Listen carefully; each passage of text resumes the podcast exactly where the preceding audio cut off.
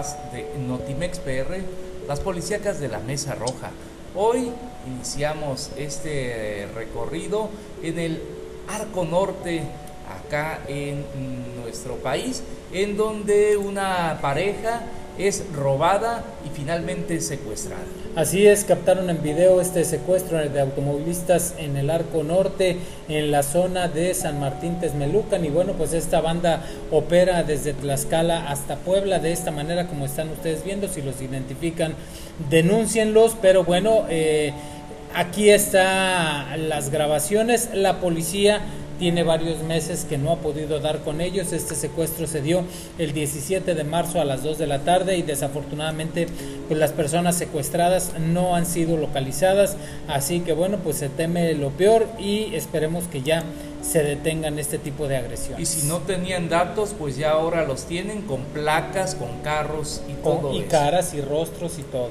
Así es. Vamos a cambiar de información, pero ahora nos vamos hasta Cozoleacaque. Allá allá eh, secuestran a una persona, ejecutan a un serigrafista en Cozoleacaque. Un hombre de 23 años fue ejecutado a balazos en el barrio primero del municipio de Cozoleacaque.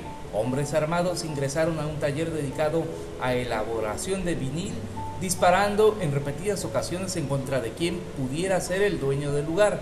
Los hechos se registraron durante la noche de este martes en la calle Correos, casi esquina con Lázaro Cárdenas, en pleno centro de Cozoleacaque. Y vámonos con más aquí en las policíacas de la Mesa Roja. Muere trailero infartado en Cozoleacaque. Sí, durante la mañana del miércoles una persona falleció de un infarto fulminante. Su cuerpo quedó al lado del vehículo pesado donde trabajaba y ciudadanos alertan elementos policíacos sobre este suceso. Esto ocurrió en la autopista Cozoleacaque Nuevo Teapa, frente a la colonia Emiliano Zapata. Y bueno, pues eh, arribaron cuerpos de rescate, pero ya nada podían hacer por esta persona.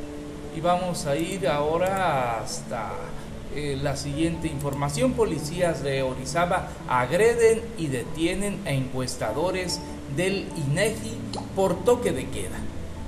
Una vez más, la Policía Municipal de Orizaba, que presume ser la mejor policía de Veracruz, es denunciada por abuso de autoridad en contra de empleados del INEGI, quienes este martes, este miércoles a las 8.30 de la mañana estando cuatro de ellos en un coche esperando a otro compañero en la esquina de Electra y Circunvalación, llegó la patrulla, patrulla 34 con los elementos Adán Méndez y Vicente Jacinto a tratarlos de detener por sospechosos y por andar en la calle en el toque de queda decretado por el alcalde Igor Roji.